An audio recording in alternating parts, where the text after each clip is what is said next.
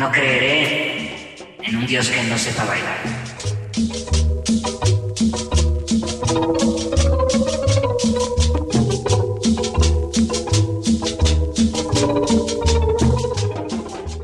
Si digo danza, ¿qué es lo primero que te imaginas? Si digo bailar, ¿cómo reacciona tu cuerpo? La afirmación de que México es un país de danzantes? El investigador Alberto Dalal lo ha dicho y escrito una y otra vez. Considera que los mexicanos somos bailarines por antonomasia y que Dios creó a los mexicanos bailando. También dice que en México a los políticos y funcionarios de cultura les hace falta danza. Piensa que después de bailar a fondo y a toda madre, muchos problemas del país se resolverían. En mi experiencia hay muchos Méxicos, unos que bailan y otros que no. En mi cotidiano, donde veo la danza, es en el ámbito escénico, pero realmente muy poco en el día a día de las personas. De hecho, he notado que la danza está confinada a las bodas y a otras fiestas donde se baila con algún grado de ebriedad. Hoy es Día Internacional de la Danza y el arranque de la segunda temporada de Corpus Sapiens. Además del cumpleaños de mi hermana, Abril, que tiene un enorme talento para la danza y a quien dedico este episodio. Corpus Sapiens. Todo esto amerita celebración, y creo que una buena forma de hacerlo es moviendo el bote. Y para ello invité al baterista de Hopo, de los Fancy Free, de los Exquisitos, periodista e investigador musical que ha puesto a bailar a mucha gente con ritmos inusuales. Carlos Icaza, a veces conocido como Tropicasa. Muchas gracias Angie, muchas gracias por la invitación. Un gusto estar conversando con ustedes. Bueno, pues sí, soy Carlos Icaza. Eh, ¿Cómo empezar? Pues me dedico a varias cosas. Eh, soy músico aficionado. Eh, soy este, pues melómano también. Me gusta mucho escuchar desde muy chico la música. Y pues he tenido oportunidad de ir avanzando en este conocimiento. estudié pues cosas que me han orillado también hacia esto. Estudié comunicación, luego periodismo. Y eso me ha pues puesto en el camino un poco hacia la investigación de la música y pues en los años 90 me di cuenta que había pues todo un universo musical por explorar que estaba siendo pues muy poco escuchado, muy poco, con muy poco interés. Eh, así que pues he dedicado mis esfuerzos a eso, pues a localizar, rescatar e investigar en torno a música y músicos, principalmente de México, pero también de América Latina, que pues se han quedado en un hoyo negro, ¿no? Justamente por el paso del tiempo, las conversiones de formatos, en el caso de la música. Y pues he enfocado sí mis esfuerzos hacia eso, hacia, eh, por un lado, hacer la investigación y por otro lado, compartir también esa investigación de diferentes maneras. Mi manera favorita es a través de fiestas de baile, donde la gente pueda bailar toda esta música y bueno, pues es algo que también me apasiona, ¿no? Todo lo que tiene que ver con el movimiento, el, el, baile libre. Me gustan los bailes también, digamos, coordinados o los bailes establecidos, pero me interesa mucho que los seres humanos exploremos nuestra corporeidad, corporalidad a través del movimiento y sobre todo que cada quien descubramos nuestros propios movimientos. Nuestros movimientos que ya vienen con nosotros. Exacto, gracias Carlos. A mí me alucinó aquella plática que tuvimos en la que me contabas acerca de tus investigaciones musicales y la posterior divulgación que haces de ellas, además de una manera divertida a través de fiestas y de, otras formas, porque bueno, eso se relaciona muchísimo con lo que a mí me interesa, con mi trabajo en la investigación de la danza. Justo eh, investigación y difusión de la danza, de cómo se ha gestado.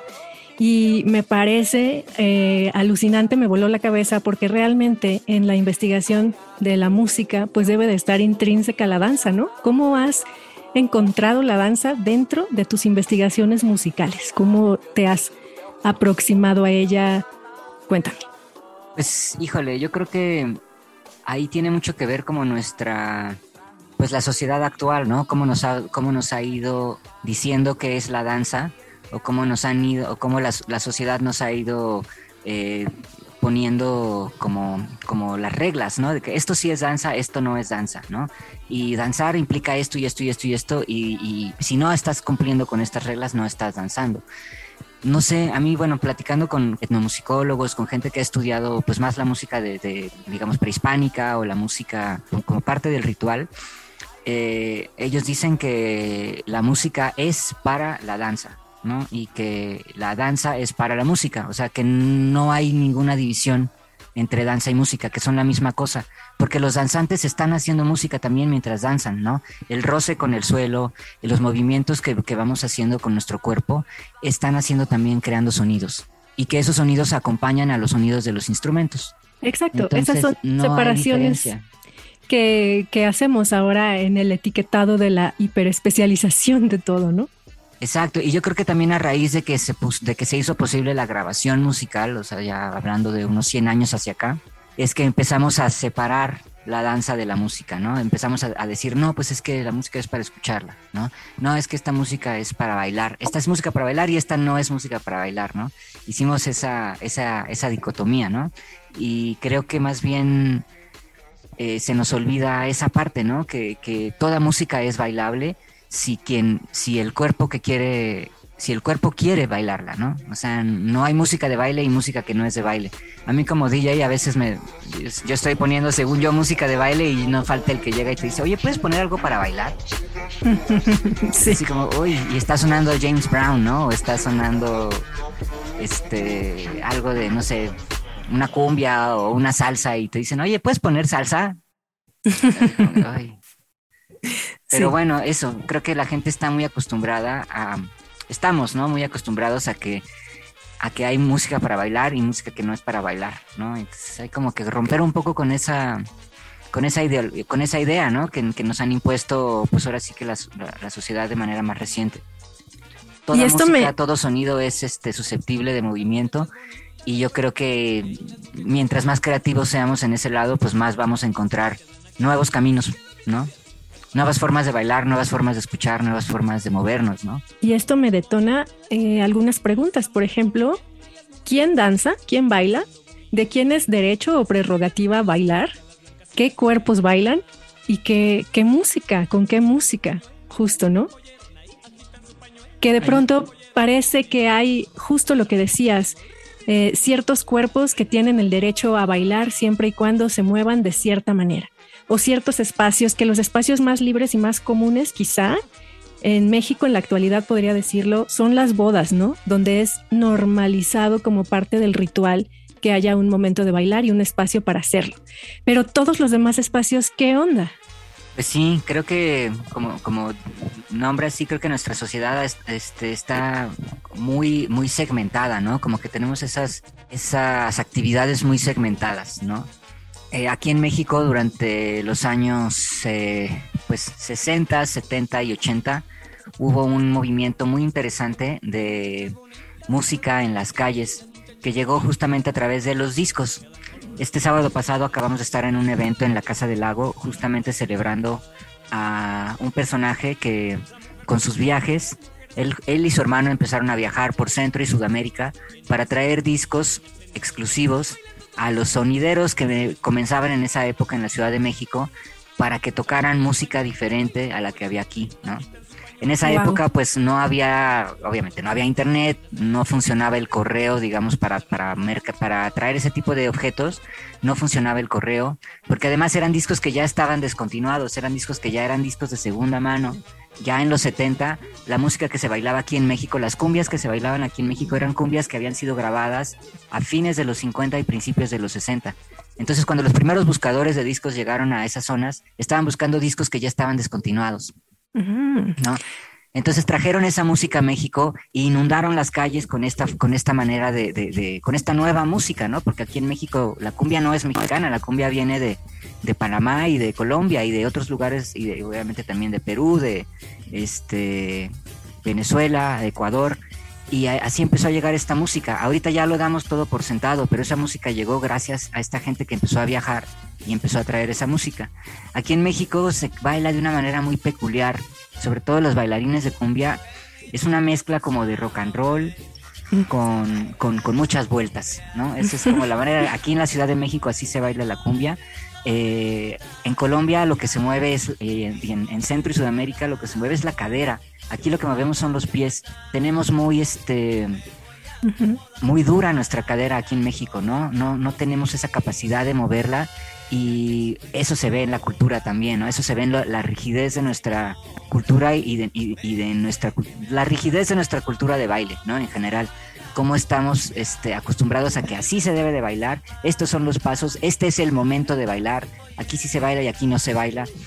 Y yo creo que los sonideros y toda esta cultura tuvieron una influencia importantísima, al menos aquí en el DF, porque ayudaron a liberar y a, y a hacer popular esta cultura de bailar en la calle sin que nadie te esté viendo, ¿no? Ahora, bueno, toda esa cultura de baile ha ido cambiando, ahora ya están los bailarines profesionales y se hacen ruedas alrededor y la gente va a ver a los bailarines, pero antiguamente en los bailes nadie iba a ver a bailar, la gente, todo el mundo iba exclusivamente a bailar, ¿no?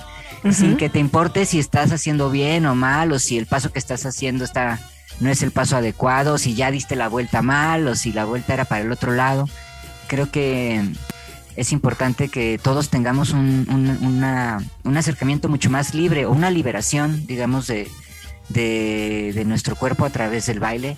Ahora sí que como cada quien pueda y olvidarnos de las reglas, ¿no? O sea, creo que vivimos en una ciudad, en una sociedad ya demasiado normativa, ¿no? Siempre nos están imponiendo cosas y creo que ya es momento de que a través del baile podemos lograr eh, una nueva sociedad, ¿no?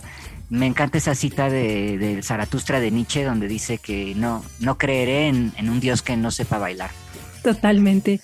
Y yo lo veo en, en, mis clases de yoga danza, como a veces ahí exploramos el movimiento libre y, y, la yoga más allá de los límites del tapete, ¿no? Vamos hacia el salón de danza, hay algunos elementos de contemporáneo, de técnicas somáticas, pero la verdad es que sobre todo hay movimiento libre y movimiento conectado con el propio cuerpo, porque creo que hay formas de bailar mentalmente, justo como decías, cuando estás preocupado por el paso, si te sale bien, si lo estás haciendo de manera correcta en el lugar correcto, que no se vaya a ver desfasado, que no te vayas a ver mal.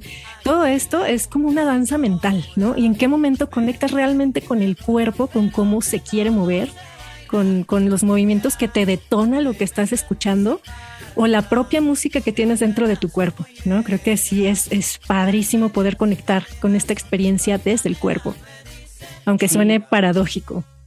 Claro, ¿no? O sea, creo que eh, actualmente, bueno, algo que a mí me llama la atención es que mientras estoy tocando en alguna fiesta, la gente, mucha gente se, se me acerca y me pregunta, oye, ¿y qué género es esto, no? ¿Y qué género es? ¿Qué es? ¿Es cumbia? ¿Es salsa? ¿Es este danzón? ¿Qué es? Y yo creo que es una pregunta que bien, tiene mucho que ver con eh, la sociedad que vivimos actualmente y con la tecnologización de nuestra vida. Yo creo que desde que empezó a salir esta, este uh, programa de computadora que se llama iTunes, bueno, es que ese es un programa donde, bueno, puedes ir escuchando música y puedes ir teniendo tus folders, tus carpetas y estas, y por columnas, ¿no? Entonces la, cada columna es como un Excel, digamos, ¿no? Te dice el nombre de la canción, el intérprete o el autor, o el, el intérprete, luego en otra columna incluso te puede poner el autor, en otra columna te puede poner el álbum en el que está y tiene otra columna más que dice género, ¿no? Y entonces ahí la gente seguía por esa columna y dice, hoy quiero escuchar jazz, ¿no? Entonces van a su columna de jazz y ya ponen ahí, hacen clic en jazz y creen que están escuchando jazz, ¿no? Y luego se van a la columna de rock o se van a la columna de pop, ¿no? Pero yo creo que la música como, como definición es algo muchísimo más complejo y hay música que es jazz, es pop y es este experimental, todo eso a la vez, ¿no? Entonces, ¿en qué columna las pones?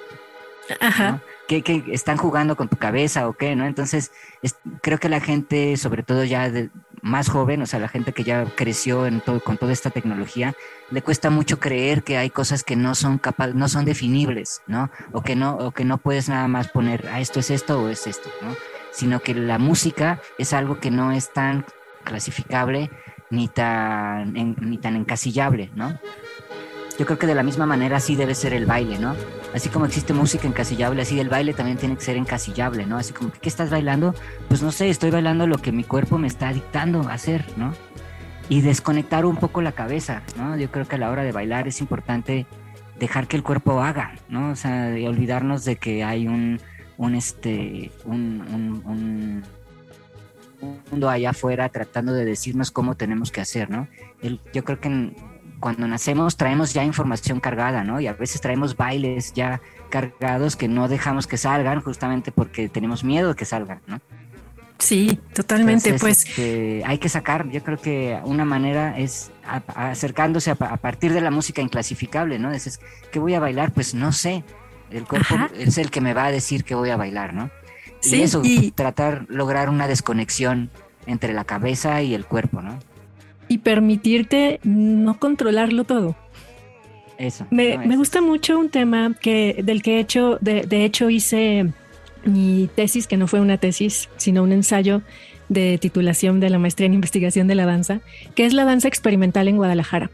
Y me gusta mucho porque es un movimiento muy peculiar de aquí, de la danza escénica, que es creado por mujeres que han tenido una formación durísima, en, o sea, dura, me refiero formal, larga, en el ballet clásico, y que llegado a un punto se sintieron totalmente insatisfechas y hasta imposibilitadas de moverse de manera espontánea por tantos códigos que su cuerpo ya tenía, aunque habían llegado a un nivel alto de, técnica y de interpretación incluso, em, y cómo empezaron a intentar quitarse esas capas y a buscar su propia danza y a buscar desde la entraña cómo era el movimiento. Y es algo súper complejo que tuvo que haber partido de ese punto de de que el cuerpo estuviera tan ceñido por estos, estas herramientas específicas y tan privado de, su libertad hasta cierto punto, cuando en realidad se, eh, lo que se dice es que, bueno, aprende ballet clásico y podrás bailar lo que quieras, pero ¿qué es ese lo que quieras? Y ellas se dieron cuenta de que no, que les impedía ese movimiento autónomo, ese movimiento desbordado, visceral y empezaron a, buscarlo. Y el resultado de eso, lo que ha resultado de esos intentos, pues es lo que acá se, se conoce como danza experimental, que en sí mismo es un, pues un estilo de la danza contemporánea, por decirlo así, porque por encasillarlo en algo, y que finalmente en otros lugares también eh, existe la danza experimental, ¿no? De diferentes maneras, que es esa búsqueda y que debería de ser también algo intrínseco a la danza escénica, por ejemplo, ¿no? Pero sí, sí me detona mucho eso. Sí, estoy de acuerdo. Y luego también algo que sucede es que también ya hay como todo una código, ¿no? De cómo es la danza experimental y se van haciendo, ah, es que esto es, la danza experimental tiene que ser así. Y Totalmente. Tiene que con un movimiento así, lento, y mueves la cabeza y luego te das unos azotones en el piso y te avientas. Entonces también como que dentro de eso se van haciendo estereotipos. Por supuesto. De hecho, una de las bailarinas Lola Lince me dijo, no, es que si ya la vas a encasillar, si ya le vas a poner nombre y vas a hacer un libro, yo, yo ya no quiero bailar danza experimental, ¿no? O sea, sí, sí, eso existe y es, y es algo cíclico también, ¿no?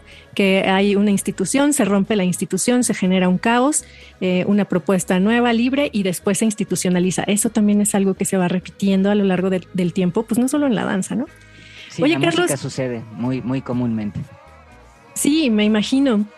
Quería preguntarte, cuando buscas discos, cuando estás de detective de discos, ¿buscas discos que ya estén grabados y qué tanto encuentras música que no está grabada todavía? Música que la gente interpreta en su lugar, eh, donde vive.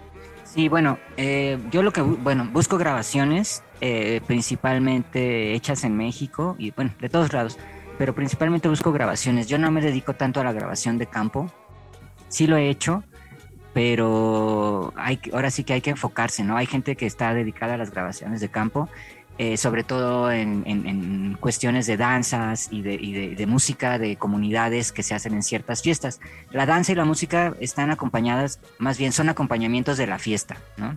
Eh, yo creo que también es algo que habría que, que cuestionar, ¿no? Así fue porque la danza y la música eran parte de rituales, ¿no? Que eran rituales de agradecimiento, rituales para pedir el agua, rituales para este, celebrar las cosechas, para que tienen que ver con los diferentes ciclos de la naturaleza.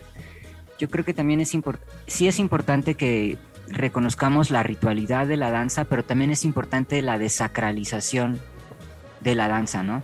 Y como que busquemos espacios y lugares que no sean los lugares y los espacios que ya se nos han dado para esto, ¿no? Por ejemplo, voy a bailar a tal salón o voy a bailar a tal discoteca o este es voy a bailar en la noche porque es el horario en donde están abiertas las bares y los discos, ¿no? Yo creo que es algo que deberíamos explorar personalmente y en comunidad, pero el, buscar nuevas fronteras del baile, ¿no? Por ejemplo, ¿por qué no bailar al despertar? ¿No? Eh, ¿Por qué hay que bailar con música siempre? ¿Por qué podría, podríamos no bailar? ¿Podríamos bailar sin música? ¿Podríamos bailar este, con el silencio absoluto o solamente con el sonido del mar? Por ejemplo, ¿por qué no este, hacer una coreografía en la playa eh, solamente basado en el oleaje? Y ahí tienes al músico, ahí tienes la bocinota y, este, y está todo puesto, ¿no? Ahí hay música, hay, hay ritmo, porque el oleaje tiene un ritmo. Y este, me gustaría pensar en que deberíamos de buscar esas fronteras y deberíamos de desasociar el bailar y el movimiento creativo pues, como solamente a un acompañamiento de algo sonoro. Sí, Me totalmente. imaginar. Hay también propuestas, hay gente que ha hecho algunas propuestas, por ejemplo, de... Hay un lugar en Los Ángeles, por ejemplo, donde era un antiguo hotel que tenía un salón muy grande y ahora uno de esos salones lo convirtieron en una discoteca en donde hay tres o cuatro DJs tocando al mismo tiempo, pero todo es a través de un circuito cerrado de audífonos. Entonces tú tienes un, programita o una cajita con que, a la que conectas tus audífonos y ahí puedes conectar DJ 1, DJ 2, DJ 3 o DJ 4. Y vas cambiando y tú con tus audífonos estás bailando y escuchando la música que tú quieres, o puedes poner también lo que tú quieres, ¿no? O sea, si no te gusta ninguno de los cuatro, pues pones la música tú de tu celular y ya este, estás bailando con todo el mundo, cada quien al ritmo que quiere y a la velocidad que quiere y a la intensidad que quiere. Y este son, son yo creo que cosas que la tecnología puede ayudar a, a, pues, a, resolver, ¿no? También o, a proponer cosas diferentes. Ese tipo de experimentos creo que, pues sí, nos llevan a, buscar formas nuevas, ¿no? La tecnología no siempre es para bien, pero en estos casos creo que tendríamos que buscar que la tecnología trabaje hacia nosotros, ¿no? O sea, en ese sentido buscar horizontes, ¿no? En, cuanto a estas experiencias que ya cada vez parecen más agotadas, ¿no? O sea, la escucha, ¿no? Lo sonoro, el movimiento. Creo que tenemos que buscarle nuevas, nuevas este, horizontes, ¿no? Estamos ya, vivimos en una sociedad donde ya todo está como muy dominado por lo visual, muy dominado por lo, incluso ya por lo auditivo también, ¿no? y tenemos cinco sentidos, o sea, ¿por qué todo enfocarlo en lo audiovisual, ¿no? Creo que la danza es algo que nos permite conectar con una parte, pues con nuestro órgano más grande, ¿no? Que es nuestra piel, nuestro, nuestro cuerpo, ¿no? Hay que, hay que darle, yo creo que el futuro de las artes es por ahí, ¿no? O sea, estamos ya en una saturación de lo audiovisual. Tristemente nos hemos dado un atascón en estos últimos 100 años y creo que ya es tiempo de abrirle espacio a, a, los otros, a nuestros otros sentidos, ¿no? Y creo que ahí la danza tendría un, un papel preponderante. Sí, y que la danza contemporánea, que es la que yo he estudiado más, eh, ha tenido cambios muy importantes a raíz de los feminismos, por ejemplo. Las mujeres son las que han hecho grandes cambios en la danza contemporánea y en la danza escénica en general.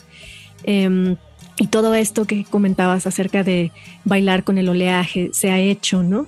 Em, sin embargo, a mí me interesa ahora también que no se quede solo en la danza escénica, sino que los seres humanos como personas que tenemos un cuerpo, como dices, con una piel que es este órgano que a la vez es el protector de lo que tenemos adentro y el comunicador con el afuera, em, experimente su propia danza, experimente sus propias maneras de, moverse y de estar en el mundo de manera sensible. Y en ese sentido me gustaría preguntarte, Carlos, ¿cómo fue tu acercamiento con la danza desde que eras niño, desde tu familia o más grande? ¿Cuál es ese acercamiento tuyo de Carlos y Casa con la danza? Híjole, pues ha sido una cosa de, pues de irla descubriendo, ¿no? O sea, yo, por ejemplo, de niño nunca tuve como una relación directa con la danza, más bien con la música, ¿no? Desde muy chico me puse a escuchar música. Muchos años después me di cuenta por qué. Cuando me vine a vivir acá a México y entré a la UNAM, me hicieron un examen de la vista y me dijeron, oye, ¿y cómo llegaste hasta aquí? Y les dije, ¿cómo que cómo llegué hasta aquí? Y me dije, no, pues es que con un ojo ves 20% y con el otro ves 80%. O sea, tienes una visión del 50%. Y nunca me lo había planteado, puesto que al parecer yo nací con un defecto congénito en, en, mi visión y este y desde muy chico veía muy poco, pero mis papás como que no nunca me hicieron un examen y como que yo tampoco vi nunca la necesidad de usar lentes. Y yo creo que eso hizo que me enfocara mucho más en escuchar que en ver. Entonces desde muy chiquito empecé a escuchar música, este, como a muchos de nosotros, este, cuarentones, el Walkman se convirtió en nuestro mejor amigo y la persona y, el objeto con el que pasábamos más tiempo, ¿no? Entonces, este, me enfoqué más en la escucha. En esa época, pues obviamente escuchaba pues mucha música rock, este, pues las cosas que, que iba consiguiendo y que iba escuchando, pues rock pesado incluso, ¿no? Este, entonces no, no, no entendía mucho como que todavía lo del baile, pero conforme fui descubriendo otros tipos de música, por ejemplo la música tropical, este, pues fui entendiendo un poco más la importancia, ¿no? Y fui este, descubriendo que es importante moverse, ¿no? Y que vivimos este, en, una, en un mundo donde cada vez el estrés se va acumulando más, cada vez las presiones se vuelven más y que el cuerpo necesita buscar una, un, escape, ¿no? Y ahí es donde fui encontrando la necesidad de bailar. Yo no bailo porque me guste, bailo porque necesito bailar. Mm. No es algo que me guste, es algo que ya viene intrínseco, ¿no? Es algo que no, no me lo puedo cuestionar. No, yo ya, eh, algo de lo que he descubierto en estos años es que hay que darle espacio a que eso suceda y que ese espacio a veces no es el espacio ni el momento en el que tú quisieras, sino simplemente viene y explota, ¿no? Como cuando viene la creatividad, ¿no? O sea, simplemente llega en el momento en el que tiene que llegar. Creo que así deberíamos de relacionarnos todos con la danza, ¿no? Es algo que llega en el momento en el que tiene que llegar. A lo mejor no es ni el momento ni el lugar adecuado, pero hay que darle, hay que darle chance de que salga ese volcán que llevamos dentro, ¿no? Y que, que, este, que nos manifestemos de esa otra forma en donde como tú dices, gracias a las luchas feministas de los últimos tiempos, se ha hecho pues, algo mucho más visible, ¿no? Esa necesidad de movernos sin un, sin un contexto, sin un contexto específico, sin una ritualidad que lo, que lo, que lo marque, ¿no? Hay que buscar la gente que vivimos en las ciudades, pues vivimos este, en un estrés, ¿no? Constante, que porque si el metro, que porque si el tráfico, que porque el calor, que si este, las aglomeraciones, que, etcétera. Entonces tenemos que buscar maneras de desahogar y de, liberar toda esa tensión acumulada. Y yo hasta ahora no he encontrado ninguna forma mejor o ninguna forma que me dé esa, liberación que, es la danza. Entonces yo creo que siempre estamos aprendiendo a bailar. Em, siempre estamos en una constante evolución y cada vez vamos cambiando de, maneras de bailar. O sea, no sé si vamos mejorando o empeorando, pero lo que sí sé es que vamos cambiando, ¿no? Y un movimiento que antes te salía bien, luego hay países donde ya no te sale, ¿no? Y, pasa, y así como los seres humanos cambiamos de mentalidad y cambiamos de ideas y cambiamos de lenguaje, cambiamos de, este, formas de expresarnos, también nuestro cuerpo eh, este, y nuestra mente, a lo mejor nuestro inconsciente, también nos va ordenando movimientos diferentes. Sí, y algo que me gusta mucho que dices es eh, a lo mejor no pensar la danza como danza porque tenemos demasiadas etiquetas o demasiados requerimientos para que la danza sea danza en nuestra cabeza, pero el movimiento, Carlos, el movimiento es tan importante, tan necesario para los seres vivos, no solamente humanos, como comer, como dormir, como hidratarse y como ir al baño. Es decir, es una necesidad básica, es una necesidad de la vida. En el movimiento se expresa la vida. Y sin embargo, en, nuestra sociedad actual, lo que prevalece es el sedentarismo y no se reconoce la necesidad de movimiento como una necesidad del ser humano. Entonces, eh, pues esto es algo que me parece sumamente importante de, reconocer y de reconocer hacia adentro, ¿no? Que a veces lo que necesito es moverme. Y creo que todo esto ha contribuido en generar los niveles de, ansiedad que tenemos ahora, especialmente después de estos dos años de, de encierro, ¿no? Que más tarde me gustaría como platicar un poquito de eso. Pero antes te quiero preguntar, porque decías, eh, que cuando encontraste la música tropical, cuando la descubriste, ese fue un detonador importante para tu movimiento, para tu danza. Y bueno, de ahí Tropicasa. y supongo, y quisiera que me contaras, Tropicasa, eh, de este gran proyecto que me parece a mí fabuloso, que es A Mover el Bote, estas fiestas que has desarrollado para que la gente vaya a bailar. Cuéntame. Híjole, bueno, pues todo, todo viene, pues hará unos 20 años por ahí casi, eh, cuando empezaba justamente a descubrir toda esta música, pues yo crecí en un contexto donde, pues como hombre, este, puberto, eh, en, provincia, en, en, una ciudad muy pequeñita, en Michoacán, este, donde pues había cosas muy, muy reguladas, ¿no? Entonces, por ejemplo, los rockeros no bailan, ¿no? Entonces, si te gusta el rock, pues nada más no bailas, ¿no? Este, estás así sentado, ¿no? Y escuchando y haciendo corajes, nada O mueves la cabeza un poquito, ¿no? la cabeza, ¿no? Exacto, mueves el puro cuello y venías la melena, ¿no? Pero no se mueve nada. Acá en México, este, tenemos como esa este, frustración con, con, con el movimiento de cadera, ¿no? Acá en México nos cuesta mucho trabajo mover la cadera eh, tenemos muy, muy, este, muy rígida esa parte de nuestro cuerpo y lo vemos por el cuerpo de, cómo somos los mexicanos, ¿no? Generalmente pues barrigones, panzones, por lo que comemos y que pues obviamente al no mover la cadera, pues esa panza se va, va creciendo este, y aquí pues ves a la gente bailar, por ejemplo, en, las colonias, en, los lugares, y eso es un movimiento nada más de pies, ¿no? Tenemos mucho miedo a mover la cadera. Yo creo pues que tiene que ver mucho con traumas y con este, normas de, la iglesia. De, muy este, patriarcales. Mis alumnos de yoga, particularmente los hombres, tienen una cadera soldada.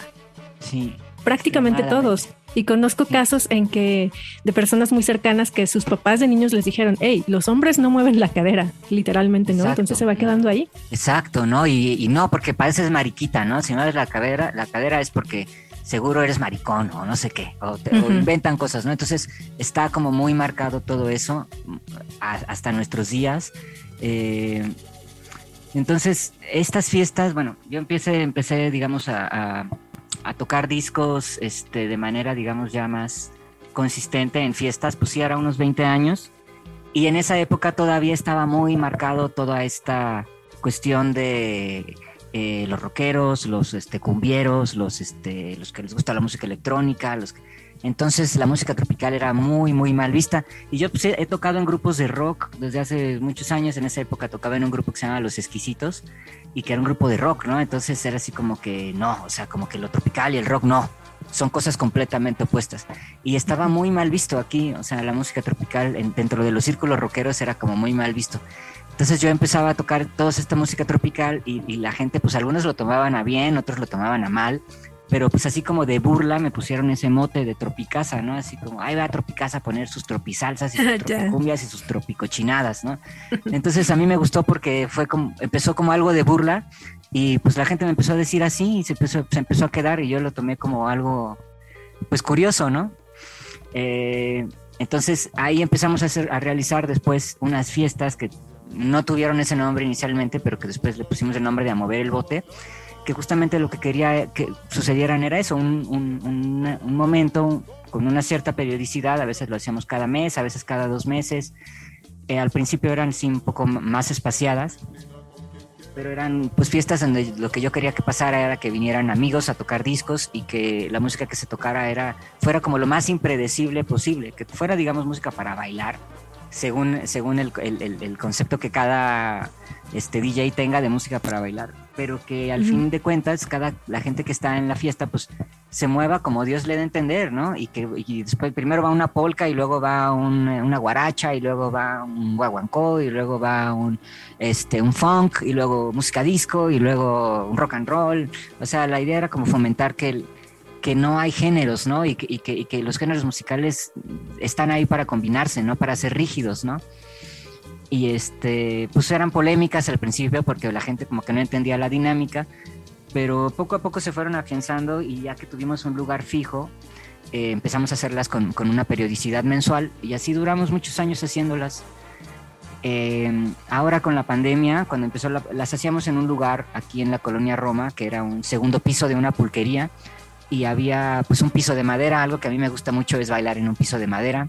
Siento que es una gran diferencia bailar en un piso de madera a bailar en un piso de, de, cemento o, o, de concreto. A lo mejor la gente no lo ve así, pero para mí es algo que, que, hace la diferencia, ¿no? Entonces yo lo que buscaba era un lugar donde hubiera un piso de madera y donde hubiera pues un equipo de sonido que, que pudiera pues ser bueno, ¿no? Entonces en este lugar estuvimos como, sí, 10 años haciendo la fiesta cada primer miércoles de mes. La otra cosa que me gustaba era que fueran miércoles porque así evitas que se convierta en, en borrachera o se convierta en, en, en, se alargue, ¿no? Lo que queríamos era que fuera un, lugar para que nos reunamos la gente que nos gusta bailar y, hacerlo de la manera, pues te digo, lo más libre posible. Y al final, pues dábamos premios también. En, cuando estábamos en la pulquería, pues regalábamos pulques a, a, la gente que considerábamos que le estaba echando más ganas, ¿no? O que, que, se estaban este, esmerando en, en ir siguiendo los ritmos este, sin importar que, que fuera en diferente tiempo o que cambiaran, digamos, este, completamente. Entonces, la idea de las fiestas, por un lado, sí era abrir un poco la mentalidad de la escucha, o sea, eh, quitarnos la idea de los géneros y quitarnos la idea de, que, ah, que no es que yo soy DJ de techno, ah, no es que yo soy DJ de house, y es que yo soy DJ de música, este, africana, o yo nada más toco africano, o yo nada más toco tal. O sea, como abrir un poco la mentalidad del tanto del escucha como del bailador y este y que en ese inter pues sucedan cosas este en torno a, la música y la danza. Y también conjuntar a un grupo de gente pues que le interesa de la misma manera moverse sin un sin que te estén diciendo cómo te tienes que mover, ¿no? Sin, sin ninguna sin ningún tipo de censura. Entonces las hacíamos los miércoles justamente para evitar que eso se convierta en, pachanga de fin de semana, ¿no? Eh, ahora a partir de la pandemia, pues como que paramos un poco porque el lugar donde le hacíamos era un lugar a la, este, digamos, eh, cerrado, que, que, no era muy grande. Entonces paramos de hacerlas ahí y ahora recién que comenzó este año hemos regresado, hemos hecho algunas poquitas, pero aún así sigo buscando como el lugar y el, y el, y el momento ideal para, para regresar con todo con esta fiesta. El piso de madera ideal. Claro, o sea, es como que para, por un lado sí es una fiesta que ya tiene una, pues sí, una historia, porque ya son muchos años, pero al mismo tiempo yo tampoco me he educado ni de documentarla, ni de como, ¿cómo decir?, sobreexplotarla, ¿no? O sea, como que me interesa que suceda como de manera igual, de, con una cierta espontaneidad, o sea, que suceda de alguna manera medio efímera, o sea, no sé, como que a mí me, me, no me encanta la idea de estar documentando las cosas que voy haciendo yo. Entonces, a lo mejor en el futuro alguien lo hará, pero yo más bien me, me, he dedicado a documentar las cosas que han hecho otros, ¿no? Pero siento que con estas fiestas, pues sí, ojalá podamos irlas poco a poco retomando y que, y que la gente se vaya incorporando. Para mí, el ahora con la pandemia, creo que todo tiene que suceder al aire libre, ¿no? Entonces, a mí me interesa mucho eso. Buscaremos, iremos buscando la manera de seguirlas haciendo en, lugares al aire libre que pues estén eh, propicios y, que les interese. Pero por ahora pues estamos semiparados. Yo ahorita pues ya he estado regresando a tocar, ya este, digamos que aquí en el DF ya la vida está en una cierta normalidad. Y pues sí, como te comentaba a mí, como que me cuesta un poco de trabajo regresar a esa normalidad. La pandemia fue como muy provechosa por ese lado, me, ha dejado muchas lecciones y quisiera conservar esas lecciones y quisiera enfocar o más bien canalizar esas cosas que he aprendido para las, futuras fiestas, ¿no? Los futuros a mover el bote e ir este pues clarificando ese mensaje que aunque yo lo tenía claro en un principio con las fiestas, a lo mejor a la gente no le quedaba tan claro, ¿no? Pero sí ir como, como haciendo más claro ese mensaje de, de que hay que reunirnos, hay que bailar y hay que movernos, ¿no? O sea, y qué mejor que hacerlo en comunidad o qué mejor que hacerlo en conjunto, ¿no? No tiene que ser necesariamente en pareja, ¿no? Me encantan estos espacios donde el eje es la danza, en este caso el eje es la danza y es la música, y que ocurran de manera espontánea y efímera como finalmente es la danza. Claro, no la documentamos después. registrada, ¿no? O sea, siento que con, con, esta fiesta de mover el bote y con otras cosas, como que ya, como que se va encasillando, ah, esta es la fiesta de esto y así. Es como que, no sé, como que me gusta que todo suceda de una manera más espontánea. Sí, sí, te entiendo. Sin tanta formalidad, sin tanta seriedad, sin tanto de que, ah, este es el flyer oficial de la fiesta y aquí y todo. O sea, como que, no sé, como que tomárselo todo mucho menos, tomarse todas las cosas menos en serio, ¿no? Y me encanta también que, el, que, que, la danza es, el movimiento y el cuerpo son, son el centro de, no es el alcohol, no es la reunión alrededor del alcohol, no es la reunión alrededor de, eh, no sé, de la boda, sino simplemente es ese espacio espontáneo para la danza y para que la música ocurra, ¿no? Claro, el, gozo de movernos, ¿no? O sea, como, lo platicábamos, este, venimos de sociedades tan, tan represoras, este, que ya es tiempo, ¿no? Y yo, es algo que, que, valoro mucho de la, de lucha feminista y de, y de, que eso está ayudando a que las cosas cambien. Hay mucha gente que me pregunta, oye, ¿qué opinas del reggaetón? ¿No? Ahora que está tan de moda ese tema. Digo, bueno, pues el reggaetón era algo que ya existía, no tenía ese nombre, pero ya existía en la música, ¿no? Yo me acuerdo cuando salió El General, cuando empezaron a salir todos esos cantantes panameños, era reggaetón, pero mejor que el reggaetón. Pero era básicamente lo mismo, una mezcla de ritmos del Caribe con este música jamaicana, como la manera de crear las frases es como el estilo de los este, eh, MCs de Jamaica, ¿no? El, toasting y, el, y, el, y el, este, el fraseo, ¿no? Que es el mismo fraseo del reggaetón hoy en día, el ritmo es el mismo, ¿no? pero algo de lo que sí valoro de la cultura del reggaetón actualmente es que está haciendo que la gente movamos la cadera. Y ya a partir de eso, ya para mí todo eso es ganancia, ¿no? O sea, que si las letras, que si son misóginas, sí, pero la gente está moviendo la cadera y ya a partir de eso algo bueno va a salir, ¿no? O sea, ya el simple hecho de mover la cadera, algo bueno va a traer a la humanidad. Claro que sí.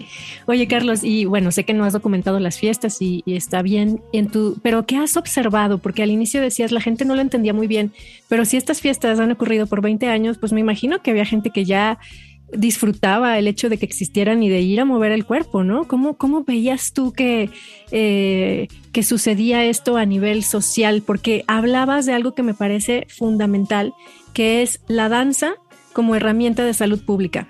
Híjole, pues sí, yo creo que ahora es muchísimo más, más importante que nunca, ¿no? O sea, a raíz de la pandemia, a raíz de la depresión que se vive día a día aquí en la ciudad, todo, todo, todo va, digamos, en contra. Entonces, este, me parece también muy torpe que las, que las instituciones no hayan enfocado sus baterías en que haya bailes públicos, callejeros, con una variedad musical importante. Aquí en la Ciudad de México están prohibidos los bailes en la calle. Este, antes no sucedía así, pero a partir de que llegaron los gobiernos del PRD, de hecho, a partir de López Obrador, en el año 2000, este, se cancelaron los permisos para realizar bailes callejeros. Aquí en la Ciudad de México, por ejemplo, hay un baile muy grande que sucede en septiembre durante las fiestas del barrio de la Merced, que es creo que 20, 21 y 22 de septiembre, que eran fiestas donde la Merced se llenaba de sonidos, o sea, había 100 sonideros tocando a la vez al mismo tiempo y pues miles de gentes bailando alrededor en todas las calles y en muchos barrios de la ciudad así acontecía cuando son las fiestas digamos religiosas o las fiestas de aniversario de mercados de colonias de este, celebraciones este, de Semana Santa, etcétera, siempre van acompañadas de fiestas donde había sonideros y donde había baile, digamos, público. Eh, a partir de estos gobiernos fueron cambiando las cosas y se fueron negando los permisos. Eh, con el, digamos, con el pretexto, con el, con el argumento de que hay sucedido hechos de violencia, de que ha habido muertos, de que ha habido este, cosas que no deberían suceder. Pero bueno, la limitación y la, y la prohibición de los bailes lo que ha traído es más violencia en lugar de, de acallarla. Entonces, creo que ahora, pues por al menos por lo que veo, siento que los gobiernos están muy atrás en cuanto a lo que se necesita actualmente. Y eso, ciudades como Guadalajara también, eh, que son tan represoras en todo lo que tiene que ver con la toma de la calle, eh, es importantísimo que la sociedad exijamos, ¿no? El derecho y que, exijamos eh, que se invierta, ¿no? O sea, ok, en lugar de gastarte el dinero en hacer este 20 puentes más para los automóviles, mejor vamos a hacer acondicionar plazas para que haya sombra, para que se pueda hacer bailes públicos y que la gente podamos regresar a tener una, una, socialidad a partir de la danza y a partir del baile, que nos reencontremos, mucha gente nos dejamos de ver. Yo me sigo encontrando, de hecho ayer encontré un cuate que de hecho tenía eso, tres años que no veías. ¿A cuánta gente dejaste de ver en la pandemia que no la has vuelto a ver? A pesar de que ya está todo regresando a la normalidad, ¿no? Sí, yo creo, incluso desde antes de la pandemia, ¿no? Pero claro que se recrudeció todo en estos, pues, dos años o lo que vaya. Y esto me hace pensar en, justo las medidas pobres de salud que se han tomado en la pandemia a nivel mundial y de lo que ha hablado, por ejemplo, Gabriel Bertona, entre otros médicos de Sanantes, de Akasha Comunidad, em, que por acá también estarán en el podcast, de, cómo todo se simplifica hasta un grado eh, pues risorio, que se trata de aislarte, ponerte cubrebocas y ponerte una vacuna. De verdad, ese es eh, como el sistema de salud está ofreciendo únicamente eso, cuando por otro lado se están publicando en revistas científicas, no en revistas ni siquiera alternativas, ¿no? Como las comorbilidades para que el COVID, por ejemplo, se, sea, se exprese de peor manera en un individuo, es eh, por encima de todo, por encima de la diabetes y por encima de la obesidad, el sedentarismo es lo que tiene el primer lugar. Entonces, si a mí me va a dar COVID más fuerte porque soy sedentario, me van a dar otras enfermedades mucho más fuertes. O sea, mi salud no va a ser óptima estando sedentario, sedentario, encerrado en casa, con los problemas de casa. Es decir, no se están tomando en cuenta todas estas necesidades sociales y necesidades individuales. El cuerpo, por supuesto, queda relegado a ponte una vacuna, ¿no? Como a tienes COVID, no tienes COVID, o sea, a un tema como muy, muy dual, muy simplista cuando en realidad mucho de la salud se basa en mirarnos a los ojos, en compartir, en movernos, en estar presentes, en saber que tenemos una comunidad también. ¿No? Creo que eso es algo que me parece pues fundamental y donde realmente podríamos retomar este tipo de, cosas que tú dices y haces sobre todo que me parecen fundamentales, que es vamos a juntarnos a bailar, vamos a generar eh, árboles, o sea, un espacio arbolado con sombra para que los ciudadanos salgan a la calle, salgamos a nuestras calles a disfrutar. Y estoy de acuerdo, la prohibición de esto, em, satanizar la música y la danza como espacios donde hay violencia, creo que lo único que produce es violencia, más, violencia. Sí, claro, estoy de acuerdo. Y yo me acuerdo en Guadalajara, bueno, eh, en la época en, lo que yo, en la que yo viví en Guadalajara no había mucho baile en las calles, me acuerdo. Ya años después, cuando he, cuando he regresado, ya he visto que los fines de semana se empieza a hacer algo, por ejemplo, ahí en el expiatorio. ¿No? Sobre ah, todo gente mayor que se ponen a bailar mambos, danzón, sobre todo. Sobre todo danzón, ¿no? Pero eh, de a poquita, ¿no? Se juntaban de ahí do, este, 20, 30 parejitas, o sea, y ha ido creciendo, poco a poco ha ido creciendo. Pero así debería estar lleno, las plazas de Guadalajara deberían estar llenas los fines de semana de gente bailando y de gente también que les esté proponiendo música para su baile, ¿no? O sea, yo creo que algo padrísimo del baile es que puedes moverte y al mismo tiempo estás escuchando, ¿no? O sea, eso te nos, nos aleja, digamos, del sedentarismo de estar sentado en la computadora o con el celular, este, fijando la mirada o fijando la escucha, ¿no? O sea, creo que el combinar la escucha con movimiento nos hace que otras nos hace que sucedan otras conexiones en el cerebro, ¿no? O que se, o que, o que nos este, se deshagan ciertos nudos o ciertas este, nubes que traemos en la cabeza, ¿no? Entonces es importantísimo, yo creo que eh, exijamos, ¿no? Es nuestro derecho al baile y nuestro derecho a estar juntos. Y lo ejerzamos. Sí, con, con, con las medidas, sí, claro que sí, con cubrebocas, con distancia, con lo que quieras, pero sí que no perdamos esa capacidad de eh, juntarnos y de disfrutar juntos del movimiento y de la escucha, ¿no? Y sí, sí sucede, eh, hay, hay, jóvenes que eh, hacen walking y que hay gente más, más grande, pero también jóvenes y niños que hacen danzón y de pronto encuentras diferentes manifestaciones en la calle y esto me parece como una, una ruptura de la normalidad. Esta cosa que decimos tanto de la nueva normalidad a mí me resulta bastante chocante porque quiere decir que estamos esperando que nos digan cómo, cómo es la normalidad, cómo hay que vivir la vida, ¿no? en lugar de pensar, bueno, después de estos dos años que ya tuvimos un recogimiento em, que a lo mejor no, no planeamos, forzado, bueno, ¿qué, ¿qué, nos llevamos de todo esto, no? ¿Qué, ¿Con qué contactamos? ¿Cómo queremos crear nuestra vida en vez de estar esperando que nos digan qué es normal y cómo podemos ejercer esa normalidad? Entonces, creo que estas danzas callejeras sí generan esa ruptura, al menos en que tú vas en un trayecto y ves a alguien que está bailando en la calle y te saca por un momento de esa normalidad o esa cotidianidad, ¿no? También creo que en eso aportan, incluso a quienes no las bailan, a quienes las ven en su paso. Claro, ¿no? O sea, es, este bien, bien importante, ¿no? Este, hay que exigirlo y a través de, espacios como tu podcast hay que, hay que buscar manera de, visibilizar y de cuestionar y de eh, restablecer una relación con la música y con el baile, ¿no? Personal y en comunidad, pero también creo que es importante hacerlo de manera personal. Exacto, sí. tenemos un cuerpo y somos un cuerpo y ese cuerpo necesita moverse y se puede bailar y podemos escuchar música y explorar música también y explorar esa relación de la música externa con nuestro propio cuerpo o de la música que genera nuestro propio cuerpo o el silencio. Y lo tenemos ahí, es una herramienta que está con nosotros y nadie nos la va a quitar, ¿no? O sea, no es necesario ni siquiera salir a pedir las calles, que también es algo importante, pero podemos ejercer esa, ese movimiento, esa danza, esa, eso que ya tenemos en nuestra propia casa y la verdad es que también es muy muy relajante. O sea, da, da, no sé, mucha energía hacer este movimiento, ¿no? Que no es un ejercicio que tenemos planeado en ciertas cuentas con cierta duración, simplemente la danza libre y ahí yo invitaría a las audiencias también a explorar su propio cuerpo en la danza.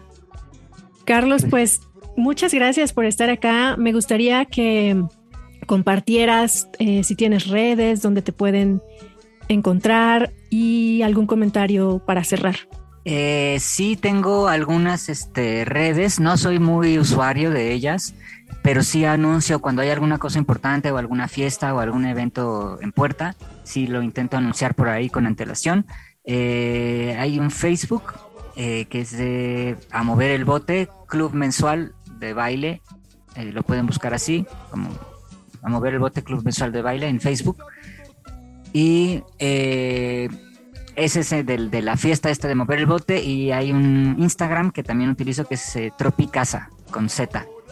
Y esos son los lugares, hago programas de radio también ahora con la pandemia, mm, pues al no poder estar tocando en, fiestas ni en la calle ni en ningún lado, me enfoqué mucho en hacer programas de radio y ahorita hago cuatro programas eh, mensuales para una radio que está en Nueva York que se llama WFMU Hago un programa que se llama Burbujas todos los miércoles a las 8 de la noche, hora de la Ciudad de México. Bueno, ahorita con el horario de verano 7 de la noche. Eh, es un programa de una hora. Luego hago un programa mensual en una estación que está en Londres que se llama Worldwide FM. Y ahí hago otro programa que se llama Caleidoscopio Musical, que también es de música latina y latina en un amplio espectro, no, no necesariamente hecha en América Latina, pero que tiene que ver con, con esas sonoridades y más bien que trae una, más bien que músicas de América Latina, pero en un amplio espectro de, estilos, ritmos y épocas. Ese sucede cada primer lunes de mes en worldwidefm.net, eh, una estación por internet que tiene base en Inglaterra. Y colaboro también con otras dos radios, una es Doblab en Los Ángeles, también colaboro desde hace muchos años, y eh, Radio Gladys Palmera en España, que es una estación de radio también muy interesante, que comenzó una mujer que se llama Alejandra Fierro. Ella es este, primero locutora de radio y coleccionista de música caribeña y a partir de ahí este, su colección y su interés creció a tal grado que ahora tiene una radio dedicada a la música de América Latina, la música del Caribe y se las recomiendo muchísimo, se llama Radio Gladys Palmera. Ahí he hecho un programa que se llama Chocolate Caliente, donde también es este, música de América Latina, música de ayer, de antier y de un poco más atrás y del futuro también. Súper, pues dejamos los, las ligas en la descripción del episodio para que vayan directo. Y cuando estén en Ciudad de México, este, pues sí, no dejen de informarse porque siempre andamos por ahí tocando en diferentes lugares y este, pues los invitamos a que, a que se acerquen y este, que nos movamos todos, ¿no? O sea, ahora sí que para cerrar, eh, agradecerte Angie, a ti y a Chava por, por su amistad y por este esfuerzo que están haciendo para difundir todos estos temas que son importantísimos y que es este primordial, ¿no? Que, la, que, que tengamos un, un, conocimiento, a lo mejor ya lo sabemos, pero es necesario que alguien nos lo repita para tomarlo en serio, ¿no? Pero bueno, reafirmar que bueno, que somos un cuerpo, que somos una mente, que también necesita eh, buscar nuevos horizontes y a través del movimiento creo que tanto tú como yo lo sabemos que el movimiento te ayuda a crear cosas diferentes, ¿no? Te ayuda a pensar diferente, te ayuda a sentir diferente y yo creo que de eso se trata, ¿no? Estamos aquí en este plano existencial para, para ir seguir creciendo y seguir sintiendo y seguir este explorando, ¿no? No hay que quedarnos con lo que ya tenemos. Claro, y sobre todo que puede ser una herramienta de autoconocimiento la danza, la música, tu cuerpo son herramientas de autoconocimiento. pues sí, a mover el bote. ¿no? Y yo creo que son las herramientas más importantes de autoconocimiento que tenemos, así que no las desperdiciemos. No las desperdiciemos y a mover el bote. Muchas gracias, Carlos. Te mandamos un abrazo muy grande. Un fuerte abrazo para ustedes y espero poder pronto dárselos en persona. Sí, yo también. En una de esas fiestas sería increíble. Muchas gracias, Angie. Un abrazote. Cuídate.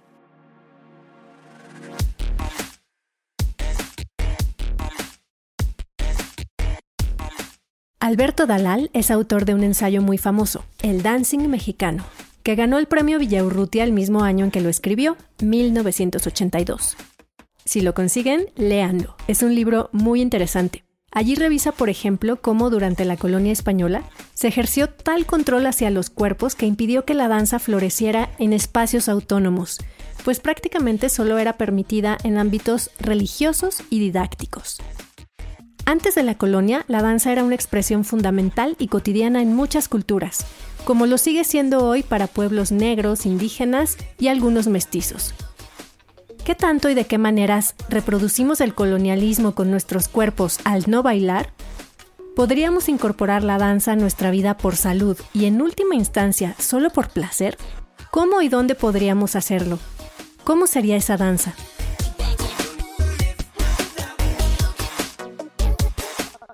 Corpus Sapiens es un podcast original de Podcastera MX. La producción está a cargo de Salvador Martínez Vega. Los créditos de la música aparecen en la descripción del episodio. Sea cual sea la plataforma en la que nos escuchas, dale seguir, comparte, activa las notificaciones, califícanos y síguenos en nuestras redes, arroba corpusapiens y arroba podcastera.mx en Instagram y Facebook. Soy Angélica Iñiguez. Te invito a escuchar el siguiente episodio. Podcastera MX